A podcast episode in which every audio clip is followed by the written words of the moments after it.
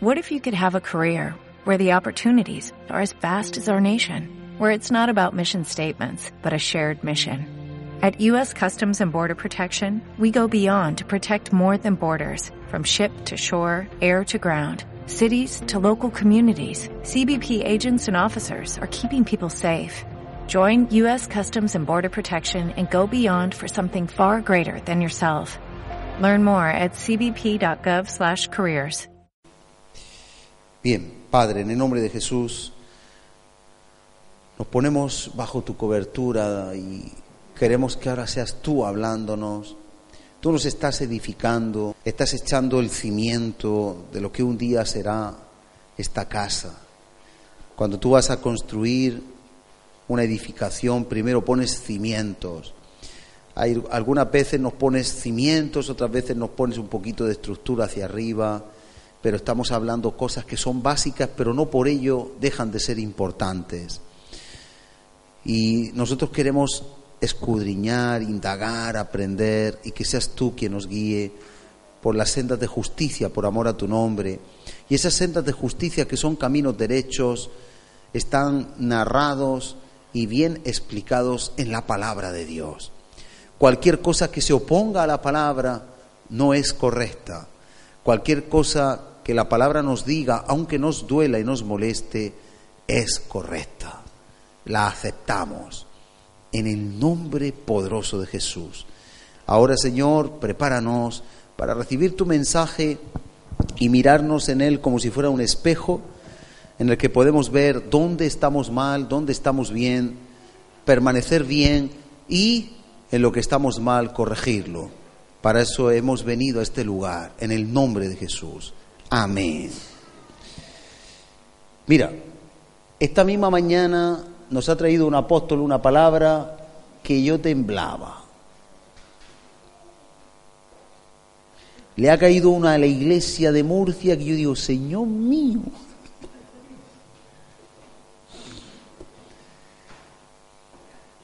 Si viene a San Pedro, ¡pua! menos mal que no vino.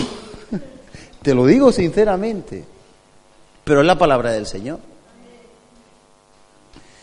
Si a mí me dice voy a hablar de esto, le digo, no, no, por favor.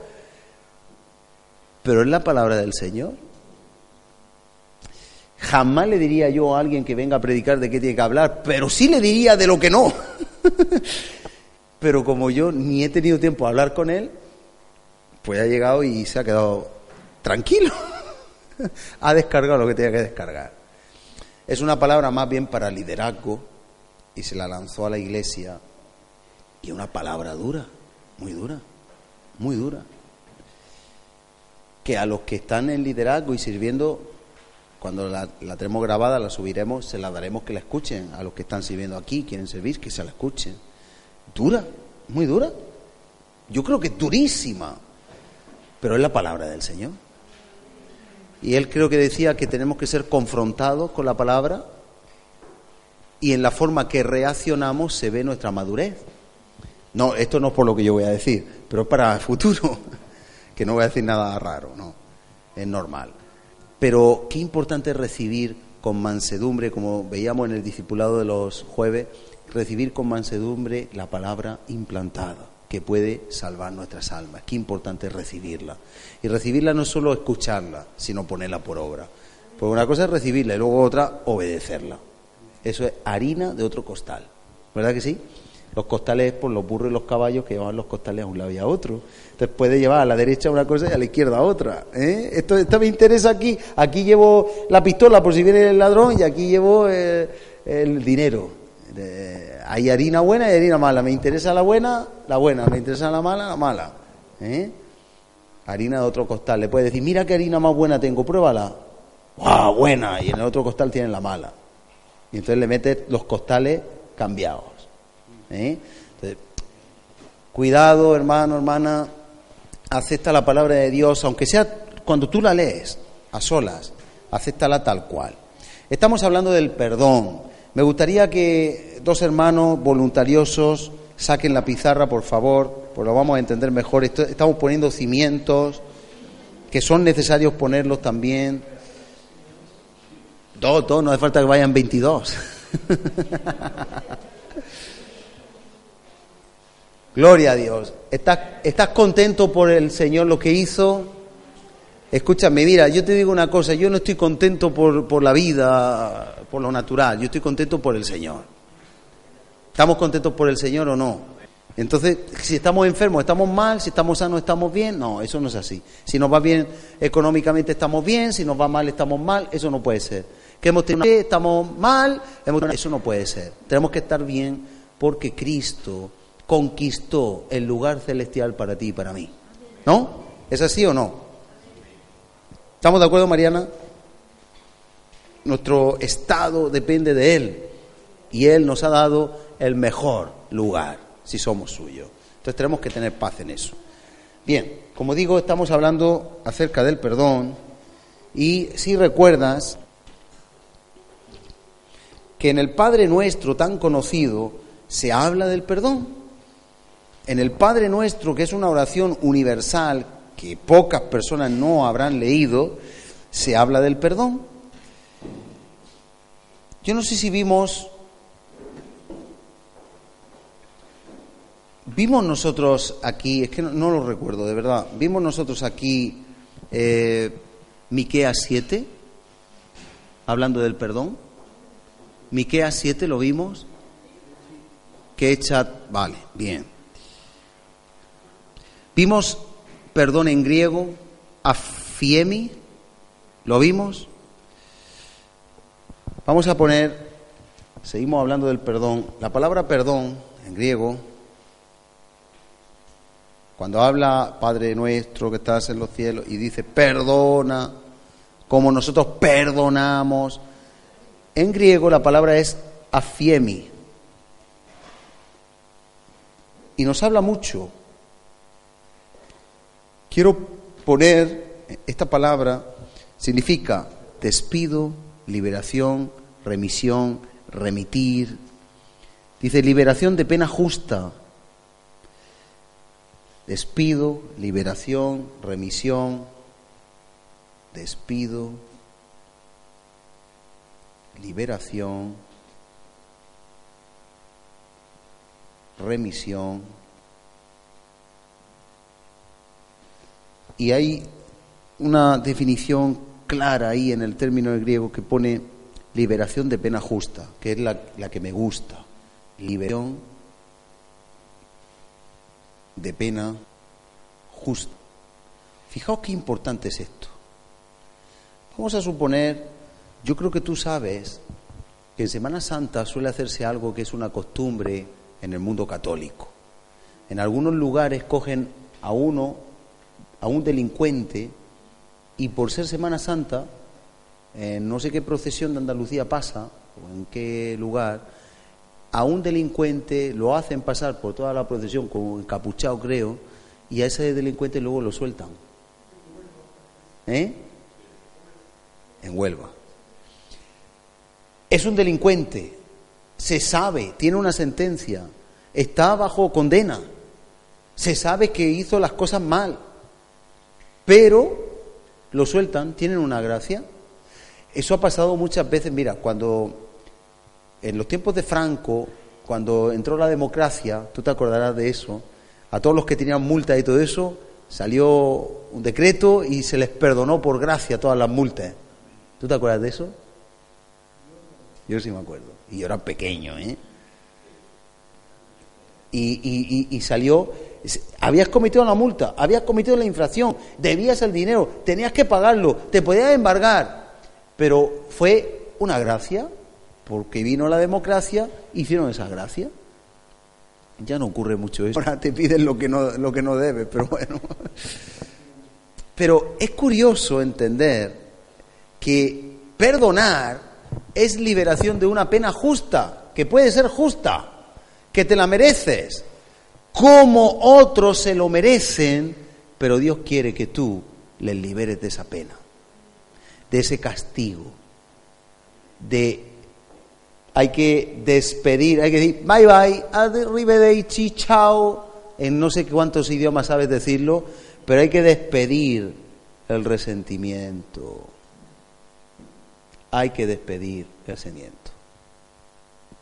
Si no despides el resentimiento, de lo contrario, anida en el corazón. Hay dos formas de llevar el perdón. En despido o anclado en el corazón el resentimiento. Así que hay que liberar de una pena que es justa. Por eso dice en el Padre nuestro, perdónanos como nosotros perdonamos. Eso nos va a hacer mantenernos limpios de corazón, limpios de corazón. Mateo 5.8, Mateo 5.8.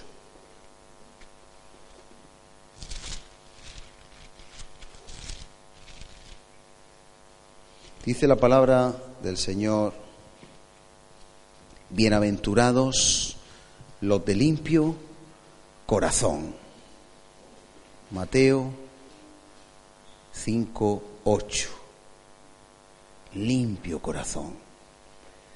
¿Por qué a veces no nos sentimos bien? ¿Por qué estamos pasando tanto desierto? Que los desiertos son tratos innecesarios de Dios, son necesarios. Pero a veces no hemos perdonado a veces no hemos perdonado. Dice, bienaventurados los de limpio corazón. Pero mira la ventaja, mira la consecuencia. ¿Habrá algo más bonito que ver a Dios? Los de limpio corazón, ellos verán a Dios. Verán a Dios.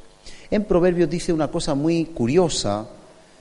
Yo, he dicho que el resentimiento hace que anide en el corazón, cuando no despides la falta, cuando no, liberas a alguien, anida en el corazón. Pero en Proverbios, hablando de los pecadores, dice, serán retenidos con las cuerdas de su propio pecado. ¿Te acuerdas de ese proverbio? Por su propia iniquidad. Entonces, en Proverbios, voy a ver si lo veo. Eh, así de golpe, pero voy a ver si lo veo. Eh, ayúdame con la concordancia. ¿Tienes concordancia? A ver si. Espérate un momentico. ¿Ayudáis a buscarlo? Dice: serán retenidos con las cuerdas. A lo mejor en proverbio cuerdas sale rápido. Un momentico. Porque es que enriquece mucho lo que estamos hablando. Dice que el impío, el pecador, será retenido. Y uno dice: ¿retenido de qué? A, lo mejor lo encuentro yo rápido. Un momentito solo. Poético. Segundito. Ya está. Proverbio 5.22. Proverbio 5.22. Mira, vamos para allá. Proverbio 5.22.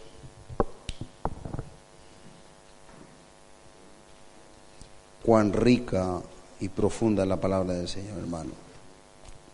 Dice así, prenderán al impío sus propias iniquidades. Y, yo digo, ¿cuánto le va a aprender al impío su propia iniquidad si vemos a los impíos siempre haciendo lo que les da la buena gana? ¿Cuántos años ha estado Puyol, Jordi Puyol? Los españoles sabemos quién es, una institución en Cataluña, y parecía un hombre honrado y ahora sale y todavía sigue libre, parece que no le va a pasar nada. Prenderán al impío sus propias iniquidades. Ahora en parte le está pasando, pero ahí está hablando de algo más.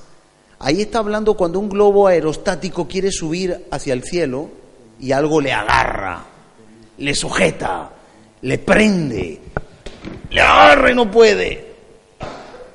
Y ahí está hablando proféticamente. Prenderán al impío, agarrarán al impío sus propias iniquidades. Qué verdad tan grande. Qué importante es eso. Nosotros tenemos que empezar a ver que toda la palabra va en una sola dirección. Salvación, salvación, salvación, salvación. La palabra de Dios es el mensaje, el telegrama que Dios manda al hombre para que sea salvo. Pero también nos da la otra cara de la verdad. Y entonces nos dice con claridad, prenderán al impío, prenderán al impío sus propias iniquidades y retenido será con las cuerdas de su pecado. Y hay un pecado que es la falta de perdón, que lo que hace es que si no lo despedimos, la falta, por eso dice la palabra de Dios que, que pasemos por alto la ofensa, que perdonemos a todo. Se queda anidado en el corazón el resentimiento y el resentimiento se convierte en un lazo, como dice aquí en el Proverbio 5 que estamos leyendo, retenido será, no podrá ascender, no podrá ver a Dios, retenido será con las cuerdas de su pecado, retenido por su propio pecado.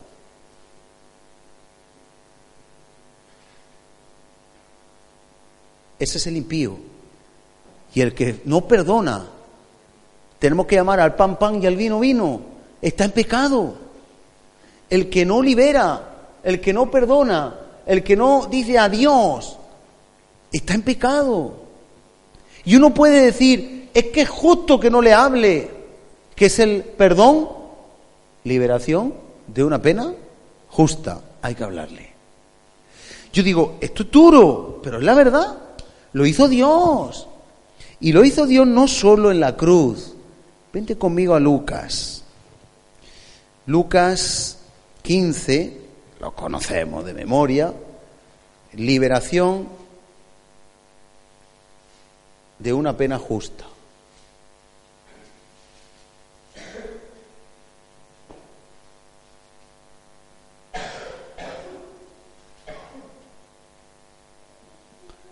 Qué bonita definición. Yo no lo, no, no se puede definir mejor, mejor.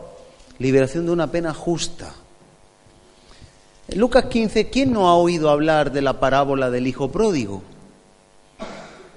¿Quién no ha oído hablar de eso? ¿Alguien no? Gonzalo, ¿tú has oído hablar de la parábola del hijo pródigo? Vamos a leerla por si acaso no. Vamos a leerla. Lucas 15, 11. También dijo, un hombre tenía dos hijos. Y el menor de ellos dijo a su padre, Padre, dame la parte de los bienes que me corresponde. Y les repartió los bienes. No muchos días después, juntándolo todo el hijo menor, se fue lejos a una provincia apartada y allí desperdició. ¿Qué hizo? Desperdició. Lucas 15. Mira, dos hijos. Hijo menor para darle una condecoración. Número uno, pide herencia. Número dos, ¿qué hace? Desperdicia la herencia.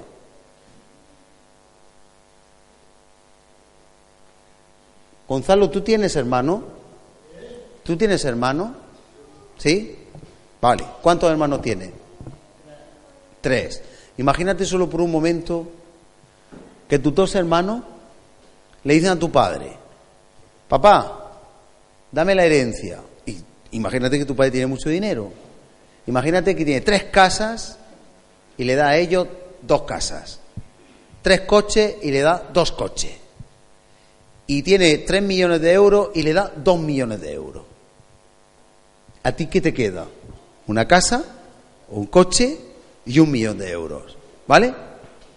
Pero tus hermanos se van a Francia, a, no, a Suecia, y se lo gastan en suecas, en juergas, y vienen para acá muertos de hambre. Cuando llegan a la casa, ¿cómo los ves tú? Ya no es tú, es el Padre. ¿Cómo los verías? ¿Es fácil o difícil? Esta parábola está puesta para hacernos reflexionar. Depende por qué lado lo ves, lo ves de una manera o lo ves de otra. Lo mejor, lo mejor en esta parábola es ser quién. ¿Quién? ¿Eh? El pródigo, el pródigo. Todos queremos ser el pródigo, ¿verdad que sí? Todos queremos decir, ay Señor, perdóname, he fallado, no soy digno de ser tenido por hijo, pero ay, dame una oportunidad. Todos queremos ser ese. Pero cuando hay que ser el padre, No el padre de papá, sino el que perdona.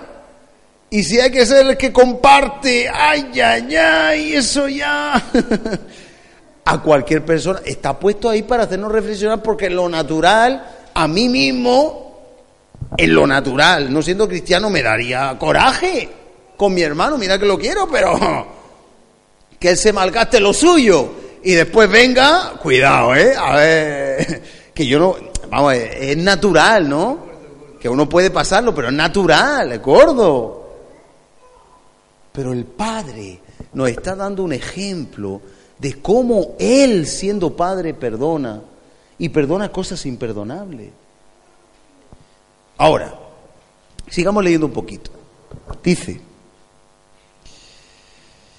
allí desperdició sus bienes, desperdicia la herencia y nos dice un agravante. Tú sabes que en derecho en los juicios están atenuantes, agravantes y eximentes en el derecho penal.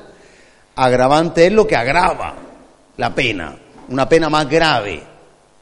Atenuante es lo que la baja, eximente es lo que la quita. Hoy una persona me traía una sentencia. Resulta que tuvo una enajenación mental transitoria hace unos años, se le fue un poco la cabeza, esto que se te va a la cabeza y hace algo que no quiere.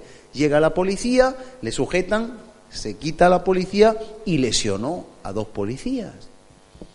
Pero ¿cuál gozo que en la sentencia pone que se le absuelve por la eximente total de enajenación mental transitoria a una buena mujer? Fue un, un día malo, fue un accidente.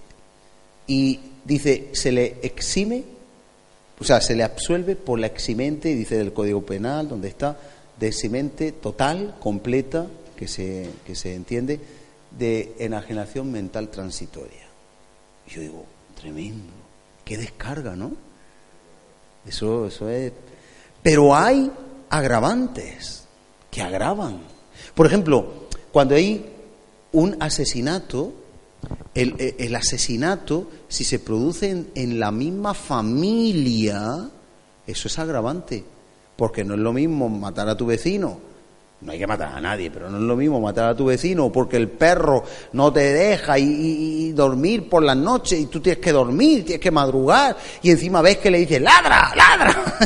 y tú dices, por favor, ahora te vas a entrar y te mete otro perro y, y llega un momento que se te va la cabeza y lo matas al perro, vamos a decir, al perro.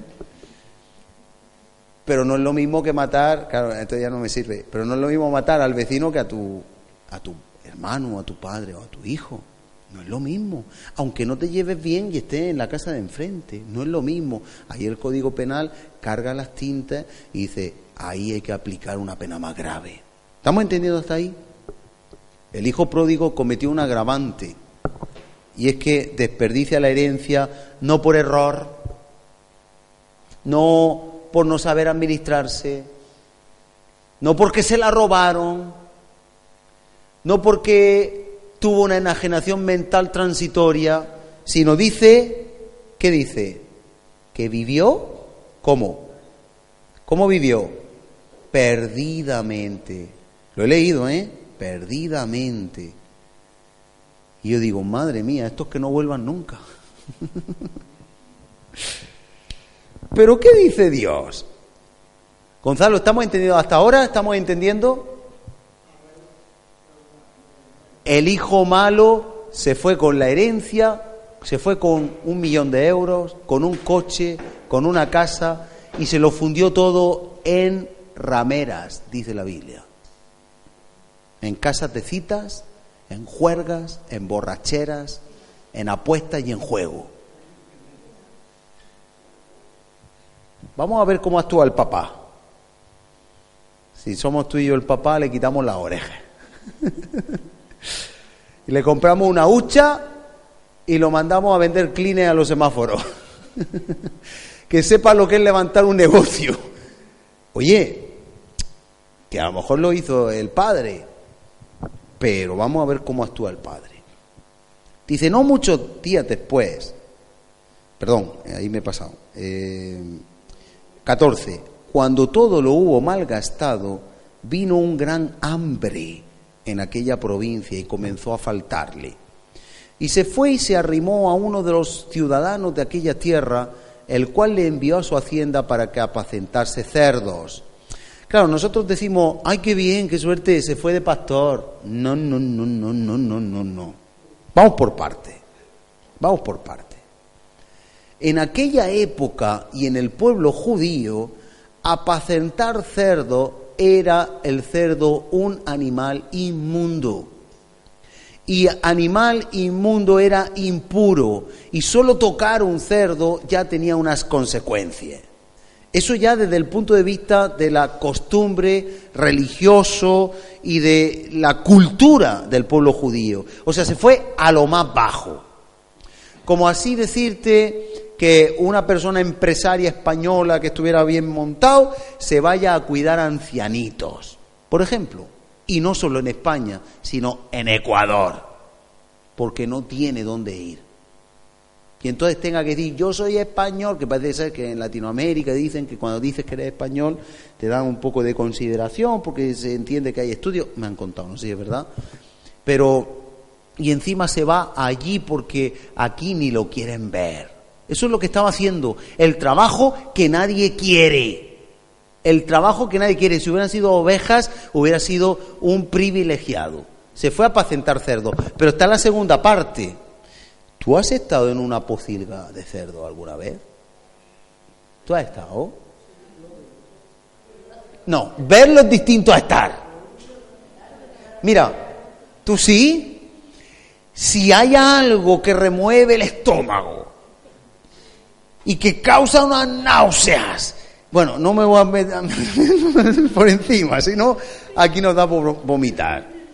Hermano, bueno, eh, hay, hay un programa que vi en tu jefe, lo de tu jefe, que sale un, un, chaval que era el jefe de la empresa y tiene que meter con unos guantes en las manos y ese vomita desde que nació, lo sacó todo, hizo una limpieza.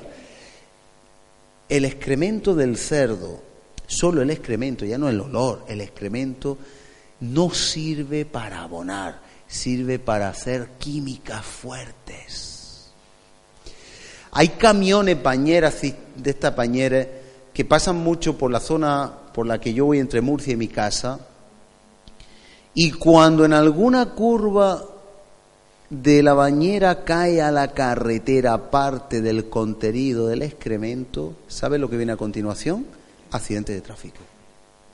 Eso es una sustancia súper olorosa para mal, ediante, es una sustancia que desliza, patina. Yo fui una vez en la moto y a los cuatro o cinco días que habían limpiado en una curva el excremento, casi me caigo de la moto y porque iba despacio. Yo no he visto, oye, ¿qué? O sea, ¿por qué te estoy contando esto? Porque decimos, apacentar cerdo, pues con el jabón, el agua caliente y la ducha de hoy y con todas las lociones, el jefe infiltrado, no se podía quitar el olor en varios días. Imagínate en aquella época. En aquella época el olor no es como ahora. Tenemos las glándulas olfativas las tenemos matadas de tanta contaminación, polución, tabaco y los fumadores más. Hoy día no tenemos ni idea con tanto perfume, tanto olor, pero antes era puro. Pero el excremento del cerdo olía igual que ahora. Así que él estaba, entre comillas, en el mismo infierno. Era terrible. Yo no sé si tú eres consciente de dónde se había metido. Era lo peor de lo peor. Y no te vayas a pensar que todavía no acaba ahí. Dice, y deseaba llenar su vientre de algarrobas que comían los cerdos, pero nadie le daba. Ahora pregunto yo, ¿Tú has visto una algarroba? Sí, ¿verdad? Me tenía que haber traído uno, que en la huerta tengo.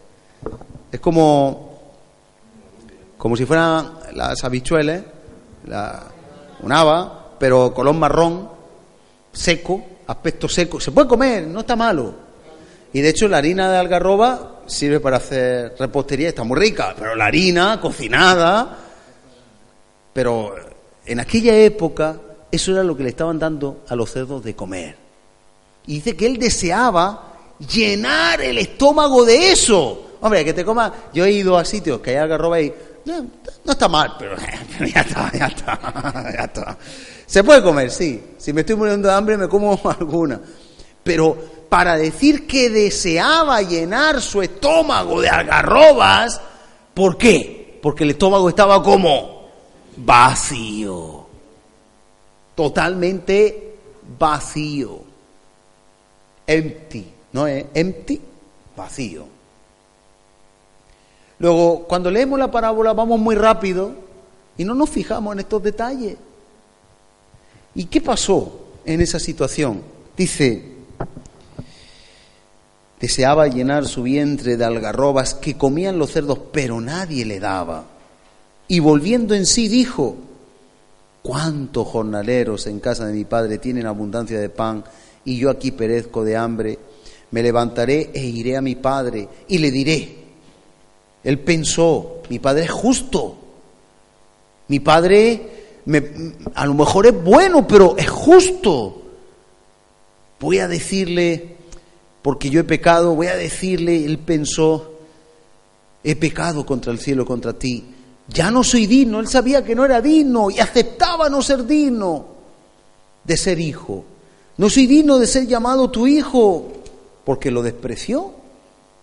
Hazme como a uno de tus jornaleros. Él egoístamente dijo, yo estoy aquí como un jornalero que no tengo ni comida. Estoy en lo peor. Peor no me puede ir. Lo poco que gano, no sé para lo que ganaba, porque estaba apacentando cerdo y quería comer algarrobe, pero quizá pagando hasta deudas.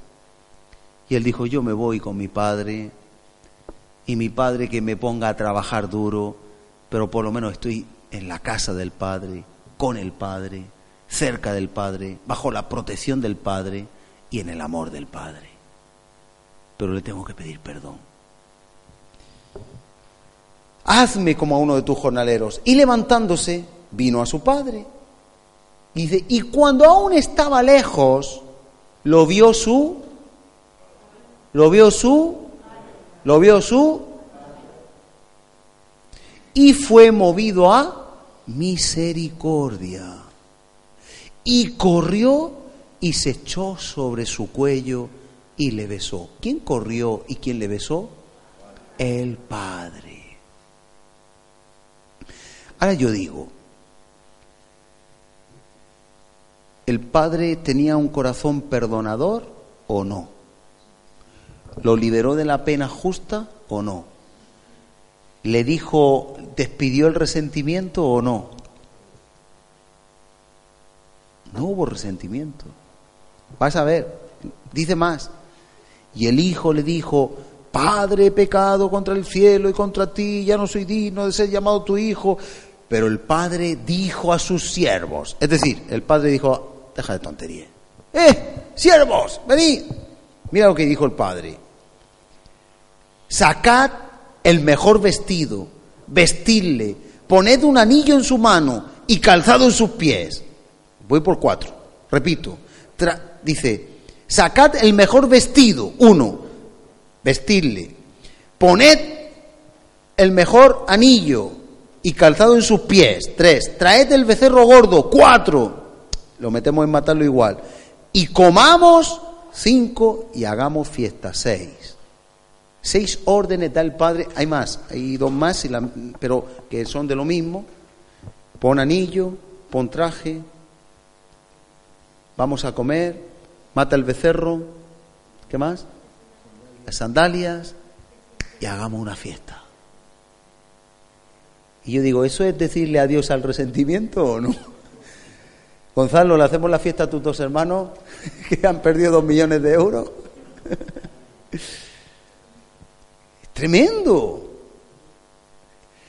¿Por qué nos pone Jesús esta parábola? Esto es de Jesús. Porque Jesús quiere que veamos cómo es el corazón del Padre para que nosotros hagamos lo mismo. Y para que no se nos olvide, aparece en escena ahora el hermano mayor. para que también nos pongamos en el papel de que van a haber tentaciones en nuestra vida que nos van a hacer no decir adiós al pasado y al resentimiento. Y está escrito en la Biblia para prevención, de tal modo que dice aquí, leemos un poquito más, dice, porque este mi hijo, versículo 24, muerto era y ha revivido, se había perdido y es hallado. Y comenzaron a regocijarse. Y su hijo mayor, el hermano mayor, estaba en el campo y cuando vino y llegó cerca de la casa oyó música y danzas. Y llamando a uno de los criados les preguntó qué era aquello. Él le dijo, tu hermano Gonzalo, tus hermanos. Ahora llegas tú a casa, menos mal que no trabajas, si no ya te pones a llorar hoy. Y llegas tú a casa trabajado, cuando uno llega trabajado, ¿cómo llega a casa? Te digo cómo llego yo. Llego que me... Necesito una grúa para llegar a la cama a veces. ¿Eh? Llega uno cansado, ¿verdad? Y llega él cansado, imagínate con la azada, la garbilla. y llega ahí con, el pellejo, la cantimplora era un pellejo, el estómago ahí con... Y llega ahí arrastrando los pies, lleno de polvo, Cristinita, lleno de polvo ahí. Y llega y oye, la flauta, el tamboril, la fiesta. Y dice, ¿estos qué hacen aquí? Y nadie me dijo nada. ¿Qué es lo que pasa? Y tu hermano, tu hermanito Gonzalo, que ha venido, que se ha gastado todo el dinero y quiere más. Eso la mente te lo dice seguro, el enemigo seguro. Porque hay que ponerse en el lugar, ¿eh? Hay que ponerse en el lugar. Claro, si no se lleva nada, si es el hermano que trae el dinero, pues vale que venga. Oye, ¿cuándo viene? Conozco una familia, no voy a decir nombre, no los conocéis, pues no, no voy a decir quiénes son, que la hermana siempre le está proveyendo, proveyendo, proveyendo, proveyendo, proveyendo. Necesitan algo, provisto, desde otro país, y venga, y venga, y proveyendo, y proveyendo. Y están deseando que venga, porque cuando venga viene con más. Claro, así da gusto que venga el hermano. Pero el hermano que pone la mano y coge y se va, ¿y si se lleva la mía? Gonzalo, ¿y si cuando llega a casa gastado y consumido del trabajo, te das cuenta que hay una fiesta porque ha venido el papá? El papá está medio tonto ya, está viejo, no sabe lo que hace. Y el papá a lo mejor le da la herencia tuya o la parte por la mitad. Tú te pones en guardia por si acaso. A ver si se está tomando una copa de más y el notario está al lado. ¿Me entiendes lo que quiero decir? Que es normal, que a veces decimos que el hermano del hijo pródigo se portó mal, y es verdad. Pero yo no sé si hubiera actuado mejor. ¿Me explico? Tú te lo has portado mejor. Es que a lo mejor no nos portamos mejor siendo no cristianos. Y por eso nos pone estos ejemplos el Señor, para que meditemos. Y dice, oyó la música en la danza 26 y llamando a uno de los criados le preguntó, le dijo el 27, tu hermano ha venido y tu padre ha hecho matar el becerro gordo por haberle recibido bueno y sano. Aquí quiero decir algo. Este versículo a mí me indica que a veces hay siervos que saben hacer daño. Tú dime a mí la explicación que le da. ¿Qué pinta el becerro gordo? Yo te pregunto a ti, ¿qué pinta el becerro gordo? Le puede haber dicho, tu hermano ha venido, se ha puesto muy contento y ha ordenado hacer fiesta. Pero ¿qué pinta? Tu hermano ha venido y ha hecho matar al becerro gordo. No se lo digas que te lo he dicho. Es de eso. A veces nos pasa que nosotros tenemos, entre comillas, mala uva. Y decimos cosas que no tenemos que decir. Ese es el siervo malo que le lanza la puntilla. Si él ya venía mosqueadillo, encima le dice, eh, y llévate cuidado que ha matado al becerro gordo, ¿no? No le estaba echando tú el ojo al becerro cada vez que pasaba, pues estás quedado sin él. Eso es tremendo, ¿eh? Ahí, ahí se deja caer, pero ahí está escrito. Para siempre, dentro de mil años, si no ha venido el Señor, sigue escrito, ¿eh? Hay que prestarle atención. Y dice, entonces se enojó, 28, y no quería entrar. Salió por tanto su padre y le rogaba que entrase, mas él respondiendo dijo al padre, he aquí tantos años te sirvo, no habiéndote desobedecido jamás, y nunca me has dado ni un cabrito para gozarme con mis amigos. Pero cuando vino este tu hijo que ha consumido tus bienes con rameras, has hecho matar para él el becerro gordo. Fíjate qué veneno, nos tenemos que cuidar contra el veneno del diablo, porque si estaba resentido por algo, entre otras cosas, una de las más fuertes es el becerrito ese, hay que ver el becerro, con lo que le importaba el becerro. Pero cada uno de nosotros tenemos un becerro, hay un becerro en nuestro corazón. El mismo Aarón con el pueblo cuando Moisés se subió al Sinaí, hicieron un becerro la abundancia del corazón sale el becerro. El becerro representa aquello que es tu vaquita sagrada. Tenemos vaquita sagrada. El becerro es nuestra vaquita sagrada. De tal modo que cuando ve el panorama el hijo mayor, se la lanza al padre. Le han matado el becerro. En otra palabra, ese es mi becerro porque ese es de mi herencia. No lo estaba perdonando, pero el Padre ya lo había perdonado. Y dice, él entonces le dijo, hijo, tú siempre estás conmigo, no valoraba su posición, y todas mis cosas son tuyas, mas era necesario hacer fiesta y regocijarnos, porque este tu hermano era muerto y ha revivido, se había perdido y es hallado. Eso se llama perdón. Eso es perdonar. Es verdad que el perdón de Dios es perfecto. Yo no sé, no sabemos, no, no sabemos cómo acaba. No sabemos cómo acaba. No nos dice qué hace el hermano mayor. Pero el hermano mayor, si cambió, gloria al Señor. Si no cambió, es una parábola. Si no cambió, pues no tuvo el corazón del Padre pero Dios quiere que tengamos el corazón del Padre. Lo voy a partir porque está muy interesante, pero es que meter toda la enseñanza hoy se me va a ir de tiempo. Así que prefiero hacerlo dosificadamente. Quédate con esta parte, vamos a orar. Y ya en, la siguiente reunión eh, que yo venga, vamos a continuar con, con más cosas del perdón. Yo quería acabar hoy, pero el Señor sabe cómo nos tiene que hablar. Amén. Le da gracias al Señor por esta enseñanza, vamos a orar. Padre, en el nombre de Jesús, nosotros queremos estar limpios delante de ti en tu presencia. Queremos entender más allá de nuestros conceptos que hay cosas importantes que nos tienes que revelar en tu palabra. Y lo has hecho hoy de una forma sencilla, pero enseñándonos que perdonar el corazón del Padre es perdonador, es liberador de la pena, aunque sea justa. Y esto nos va a poner a nosotros en un nivel para entender que el perdón tiene que ir más allá de los sentimientos. El perdón es fruto de la obediencia. El hermano mayor no sentía perdonar al hermano menor, pero el padre lo había perdonado y le dio la oportunidad de entrar en la fiesta. Ayúdanos a entrar en la fiesta del perdón. Ayúdanos a perdonar a todos nuestros hermanos, hayan hecho lo que hayan hecho, si tú les has perdonado.